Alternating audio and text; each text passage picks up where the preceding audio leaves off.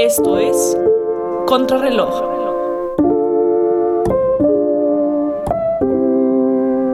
El podcast donde hablamos sobre temas de sustentabilidad, los retos que enfrentamos y la importancia de tomar acción. Hola a todas y todos, sean bienvenidos y bienvenidas a este nuevo episodio de su podcast favorito Contrarreloj. Aquí habla una de las cinco locutoras, Ana Paula Martínez Caldera, y el día de hoy me encuentro con Victoria Llaver. Bueno, Vicky, fíjate que quiero platicarte que estoy leyendo un libro que se llama Cómo evitar un desastre climático. Es un libro que escribió Bill Gates, no sé si has escuchado hablar de él. ¿Sí has escuchado hablar de, o sea, del libro? Ah, del libro no. Ah, es que, o sea, es un libro que salió como en 2019, que dice como todas las estrategias que se tienen que hacer para que no haya un desastre climático, o sea, para que la temperatura no eleve más de 2 grados y, y bueno, tengamos que, que entrar en crisis, ¿no? Entonces está muy bueno porque pues siento que Bill Gates tiene como una visión muy general del mundo por todos los proyectos en los que ha estado, entonces está muy buena la información. Y justo ahí estaba hablando acerca de la importancia de buscar alternativas en productos que tengan una huella de carbono más baja. Y justo con eso es como surge el, tema del episodio del día de hoy, que son los cinco inventos y productos ingeniosos sustentables. Ok. O sea, ¿de ahí sacaste los productos o los investigaste? No, no, no, del libro no. Ah. O sea, no del libro, sino de ahí me surgió la idea de que ah, el tema de hoy fuera ese. Un poco más relax, ¿no? Sí, sí. Ok. ¿Y cuál fue alguno de que encontraste tú? Pues fíjate que lo primero que busqué es de unos ecogimnasios. O sea, yo ya había escuchado hablar como de gimnasios que se hacen al aire libre y que hay caminadoras y así, pero lo especial de este gimnasio es que hace una conversión de energía, o sea, como que aprovecha la energía que se está generando en los usuarios que van de que andar en bici y así, y esa energía la almacena y posteriormente se usa para alumbrar el mismo gimnasio. Mm, o sea, y las máquinas, o sea, son con las máquinas la que usan, o sea, con la que se hace la energía, pues, o sea, no las personas. No, no, no, o sea, las máquinas son, son las responsables. Y pues se me hizo una muy buena idea, ¿no? O sea, como aprovechar lo que ya se está usando. Sí, está bastante bien. O sea, y aparte creo que es como, sí, como ya utilizando cosas y recursos que tienen y pues no desperdiciando nada de lo que se genera. Yo vi el de las, las lavadoras Jeros que usan, que puedes como lavar, a ver, lo que entendí que fue que eh, puedes lavar sin agua ni jabón y con unas bolitas que son como de polimerasa, creo, algo así, poliméricos. Y con eso te lava la ropa y te la deja bien fresca, limpia y se, se ahorra agua, te ahorras la parte de los, del desecho que es el jabón y todo eso. Y pues se me hace súper interesante eso porque creo que la industria textil en la contaminación de los océanos es muchísima, o sea, genera mucha contaminación en ese aspecto y creo que con esta, como con este invento se pueden, eh, pues como no gastar tanta agua ni, ni electricidad, hasta eso. Y ya. ¿Otro? Órale, se escucha interesante, se escucha bueno. Oye, ¿no sabrás el precio de casualidad? No, no lo investigué. No, es que justo, o sea, sé que ahorita como que están surgiendo nuevos inventos, se está innovando en esta parte, pero creo que un problema muy grande y la razón por la cual mucha gente no hace este cambio es por el cambio de precio que mm, existe. Sí, sí. Entonces, pues, o sea, de verdad, luego yo platico con mi mamá y le digo así como, oye, ¿por qué no cambiamos el refri, no? Que el refri que tenemos en mi casa, o sea, yo creo que tiene mi edad, o sea, tiene como 25 años. Sí. Bueno, yo tengo 18, pero es muy viejo al ser tan viejo, la eficiencia baja muchísimo y hay muchas fugas de energía y se vuelve un problemón, ¿no? Porque te termina saliendo más, más caro. Entonces, buscando alternativas de refrigeradores, justamente estábamos viendo estas que son como innovaciones y que gastan mucha menos electricidad y así, pero la diferencia de precio es realmente notable, o sea, más del 30%. Y pues yo recuerdo que en esa época esa fue la razón por la cual no hicimos el cambio. Entonces yo creo que un debate aquí interesante es Vicky, ¿tú qué crees que se puede hacer para reducir esta diferencia de precio? Para abaratar las cosas con una huella de carbono menor. Es que siento que es como muy difícil porque una, la demanda es muy baja todavía como para que ellos, o sea, ellos mismos puedan decir cómo ah, vamos a bajar los precios porque tenemos altas ventas, ¿sabes? Y pues obviamente también es como la desinformación de la gente que no sabe qué es lo que existe en el mercado para poder contrarrestar como esa parte de no sé, materiales que contaminan en sus casas o cosas pequeñas, o sea, si no lo dicen como las noticias de, oigan, usen, usen bolsas, o si hay empresas grandes como, no sé, Walmart o Chedraui, o dejan de usar bolsas, o sea, las personas no lo hacen, entonces siento que es como una parte de la desinformación que se tiene como en la sociedad y también, pues sí, el hecho de, pues, las ventas y todo lo de negocios, porque aparte pues no te van a dar una tecnología muy barata para que, o sea, y aparte la inversión sí lo, sí lo, lo ¿cómo se dice? Como... Sí, o sea, la inversión que haces, o sea, haces una inversión grande al principio y con los años te vas ahorrando dineros, y, dineros, ¿eh? Dinero y aparte pues vas, eh, pues sí, ahorrando energía, luz, gas, contaminantes y cosas así. Pero a largo plazo. Sí, a largo plazo. Pues sí, pero yo creo que eso es algo que falta, eh, no, no, sé si generalizar al decir así en México, pero esta falta de visión, yo creo que mínimo en nuestro gobierno actual existe. Sí, sí. Como se buscan soluciones rápidas. Eh, ya sabes, ¿no? Eh, un tema que se ha tocado mucho en este podcast es la dependencia en combustibles fósiles que tiene México. Y bueno, con las decisiones actuales del gobierno, la verdad es que no se ve un panorama diferente, ¿no? O sea, ese tipo de decisiones creo que son claves para poder reducir esta prima verde. Que justo ese término, prima verde, lo manejan en el libro que te comento que estaba leyendo que igual Bill Gates por ahí menciona eh, estrategias para poder abaratar, o sea, para reducir la prima verde, que la prima verde es la diferencia de, eh, de costo entre un producto verde y un producto contaminante. Y un punto que me gustó mucho que tocó por ahí Bill Gates es que se pueden crear como tipo impuestos. O sea, no sé si has escuchado hablar de impuestos que tienen por ahí los productos este, que tienen una huella de carbono alta entonces, de esta forma, pues ya se reduce la diferencia. Ok, sí, sí, sí.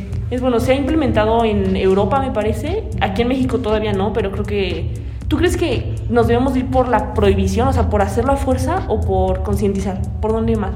Mm, yo creo que concientizar, porque, pues, o sea, ahorita hablando como sociedad mexicana, creo que nuestra cultura y conocimiento de acerca de esos temas de ecología o cosas así, la verdad es que es cero, ¿sabes? O sea, no tenemos y, eso proviene, pon tú que sea, a ver, estamos sacando como otro tema, pero pon tú que la clase alta sí lo tengas, sepa el conocimiento, pero la clase baja no tiene ningún recurso como para poder eh, comprar o obtener o, ¿sabes?, como tener esas, esas herramientas para poder dejar de contaminar. Y aparte, pues ellos son la, la mayoría de la población aquí en México, o sea, ellos tienen el nivel de población más alto aquí en México y pues yo creo que es como con, eh, concientizar a las personas. Y ya, pues es eso, como sí, o sea, yo les hacen concientizar o ponerlo a la fuerza, ¿no? Ajá. Sí, no, yo digo que concientizar primero antes de que...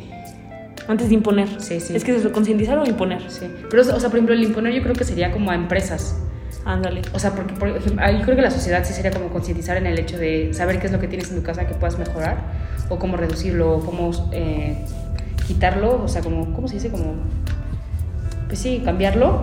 Y a, los, a las empresas grandes que son como detergentes, marcas de ropa, todo lo que hace en tu país esa contaminación grande, sin ponerle el... Sí, y sabes, por el lado de concientizar, yo recuerdo que la otra vez, en otro episodio por ahí yo platicaba con Parra, que la educación ambiental en México realmente es, es muy básica, o sea, diría ni siquiera básica, no sé tú, pero yo jamás llevé una clase de sustentabilidad o algo así. Pues yo creo que no como de sustentabilidad, pero te dicen como lo que pasa en la tele de ahorra agua, gasta cierra la llave cuando te estés bañando, este, reusa, recicla y reutiliza. Y, o sea, son cosas que sí sirven como bolsas de plástico reutilizables y así, pero al final eso se desecha.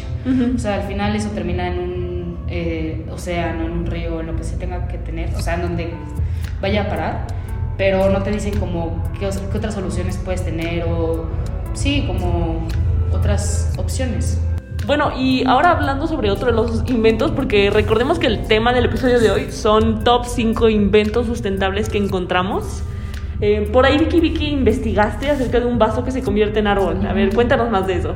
Pues solamente leí un poco que decía que era como un vaso de café, en donde tomabas café y ya después, eh, pues cuando se tirara o tú mismo podrías plantar ese, el mismo vaso y tendría, ese vaso tiene semillas eh, no, no, me acuerdo de qué semillas tenía, pero pues tenía como funcionalidad que cuando se plantara o cuando se tirara como a la parte de eh, piso o pasto, se convirtiera en árbol. Entonces creo que sí, eso bastante interesante. Y me comentabas también que leíste algo así, pero como con otros elementos, con, en otro producto.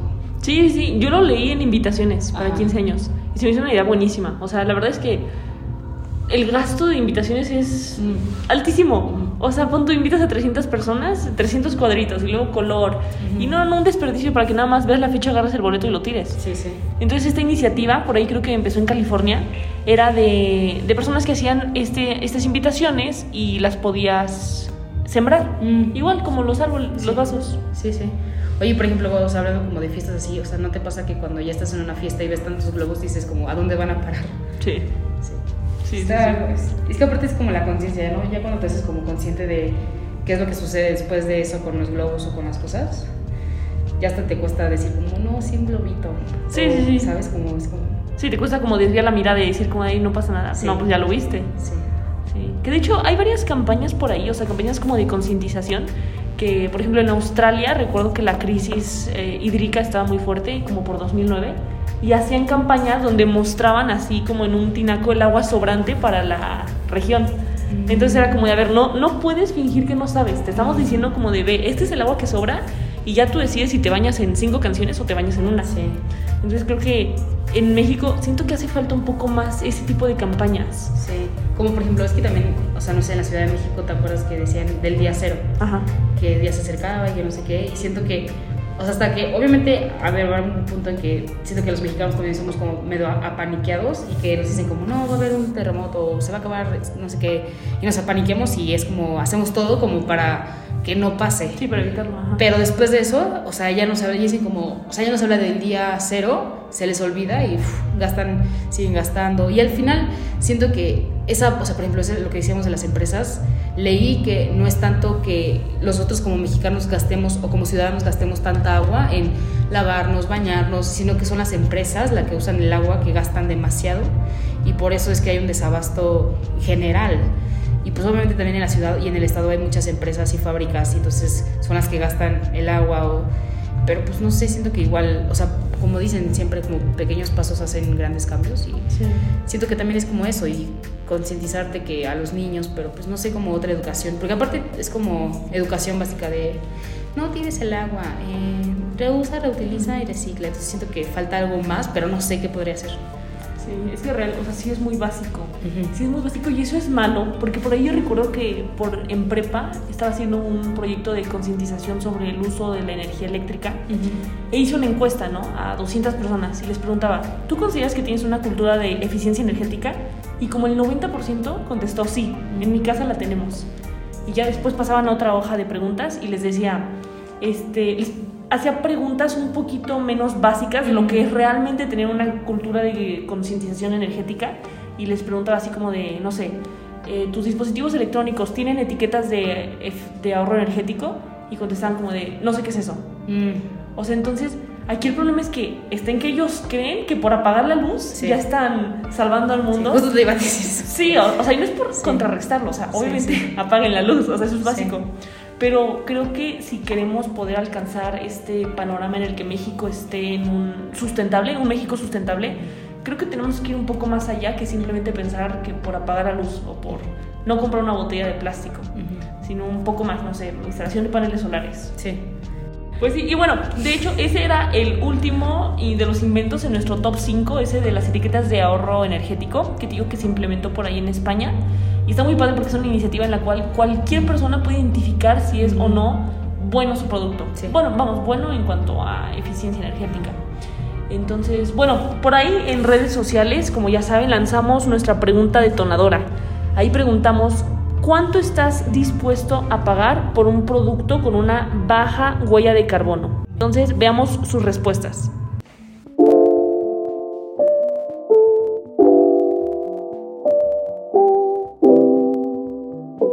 No, y es que aparte yo creo que cuando, o sea, cuando alguien dice como está dispuesto a pagar un precio por, pues siempre busca lo más barato, ¿sabes? Sí, claro. O, o sea, aún así siendo como, sí, como un producto que tengas, si ya tienes en casa, pues para qué lo querrías, no sé, por ejemplo, un, ref- un refrigerador o una lavadora de estas de cero, la que no usa energía, aunque el, retorno de inversión sea, te llegue, pero va a ser después de tantos años, ¿no? O quién sabe, tendremos que también hacer esa parte de informar a las personas, no sé, de de la conciencia en- de inversiones de, oye, te gastas 40 mil pesos más ahorita, punto que lo pagues, no sé, en dos años, pero la inversión de que ya no gastes en agua, en jabón, en no sé qué, o sea, va a ser en un año y medio. O sea, ¿sabes? Entonces yo creo que sí es como también esa parte de concientizar a las personas en lo que se ahorran de cada producto, pero creo que tu pregunta fue muy general en el decir pues, de los productos. Sí, ¿no? sí, sí. Sí, no, o sea, estoy de acuerdo que, que la pregunta detonadora en esta ocasión sí estuvo un poco mal formulada, pues porque ¿cuánto más estás dispuesto a pagar? No, pues la gente siempre, como dices, va a buscar lo más barato. Por ahí una de las respuestas que nos llegó es que alguien estaría dispuesto a pagar más del 30%. Pero a ver, yo no sé qué tan verídico sea esto, porque si le aumentas un 30% a tu cuenta del súper, o sea, yo creo que la economía ahorita en México ya está bastante difícil como para decir, sí, deme un 30% más. Entonces...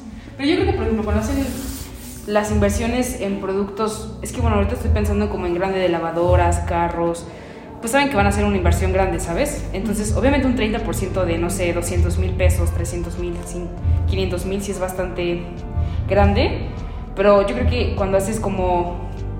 Es que es también cuestión de educar como el pensamiento de decir, ya estás haciendo la inversión, pues tanto retorno, es que lo que te digo, tanto retorno va a ser en tanto tiempo, pero como te digo, esas personas ya saben que están haciendo una inversión grande, a un, o sea, de un carro de 200 mil pesos ya es una inversión grande, pues yo creo que ya han de decir como, pues ya, lo he hecho. También hubo algunas respuestas en donde decían que las personas querían o pensaban que el precio tendría que ser igual a los productos que se encuentran ahorita en el mercado. O sea, por ejemplo, un carro, un Tesla, ¿cuánto te sale? Como el más barato, yo creo como en unos 700 mil. Y de eso, a un BMW, no sé, de la marca del año, yo creo que el precio anda por lo regular en esos precios pero ya te la piensas, ¿sabes? O sea, es como un carro eléctrico o uno de gasolina que este, gasta y tienes el gasto de la gasolina, ¿sabes? Entonces, en eso es que depende todo del producto, ¿no? Yo creo, al final. Sí, claro, sí, sí, estoy de acuerdo que depende. Pero mira, ahorita que estás tocando este tema de los coches por ahí, yo recuerdo que no, no estoy 100% segura si sí se pasó la iniciativa o no, pero por ahí me recuerdo que por Ciudad de México no pagaban tenencia los coches eléctricos. Entonces, o sea, regresando a, la discusión que teníamos hace rato acerca de estrategias que podemos llevar a cabo para reducir la prima verde, yo creo que esta parte del sector, el gobierno, pues lo que puede hacer es justamente quitar ciertos impuestos para que a fin de cuentas termine siendo lo mismo, ¿no? Que es lo que decía este usuario. O sea, debe de ser lo mismo, pero a ver, yo no creo que la responsabilidad deba de caer 100% en el productor, sino que también por ahí, no sé, o sea...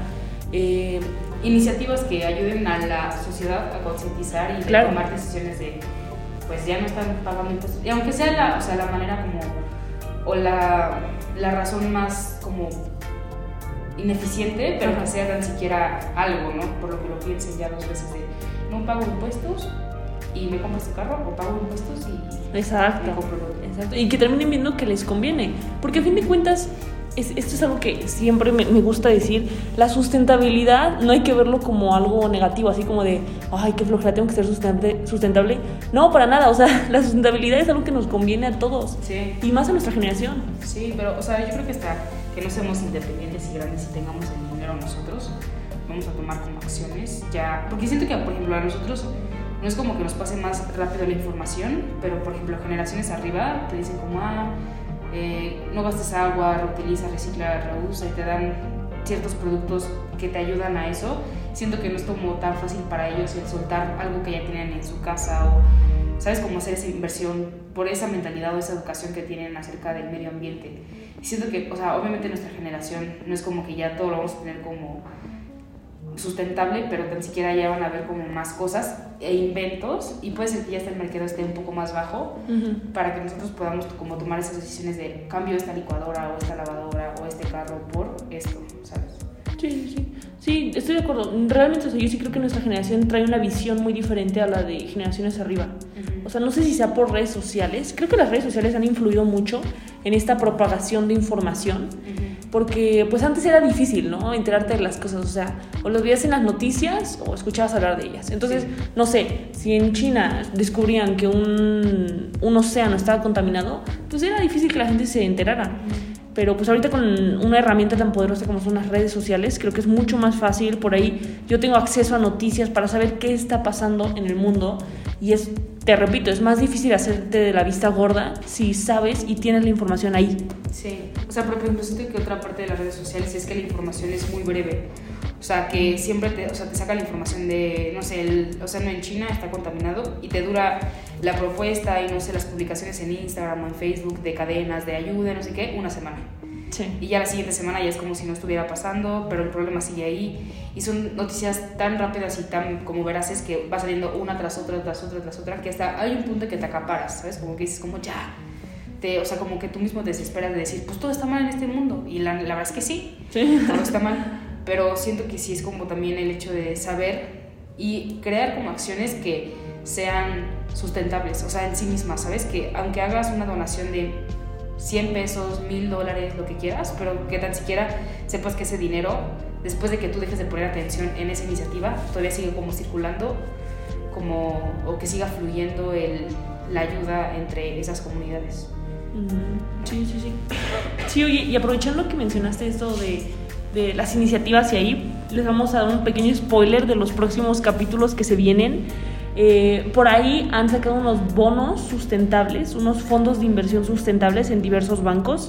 La verdad es que el que yo vi es en BBVA, pero se me hace un tema muy muy interesante y una gran iniciativa y bueno, próximamente en otros episodios estaremos hablando de justamente estos bonos. Para que estén atentos a redes sociales, recuerden que nuestro usuario es contra-reloj-sem y ahí van a poder ver las preguntas detonadoras. Si quieren formar parte de los episodios y que digamos opinión y poder involucrarse con esta comunidad tan bonita que tenemos de Contrarreloj, no duden en ir a seguirnos, estar al tanto de los posts.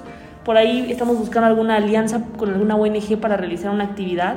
Y pues sí, o sea, básicamente me gustaría cerrar este capítulo eh, diciéndoles que se vienen cosas muy, muy buenas. Igual por ahí va a crecer el equipo en próximas temporadas, entonces quédense. Esto fue Contrarreloj. Escúchalo en exclusiva por Frecuencia SEM y plataformas digitales.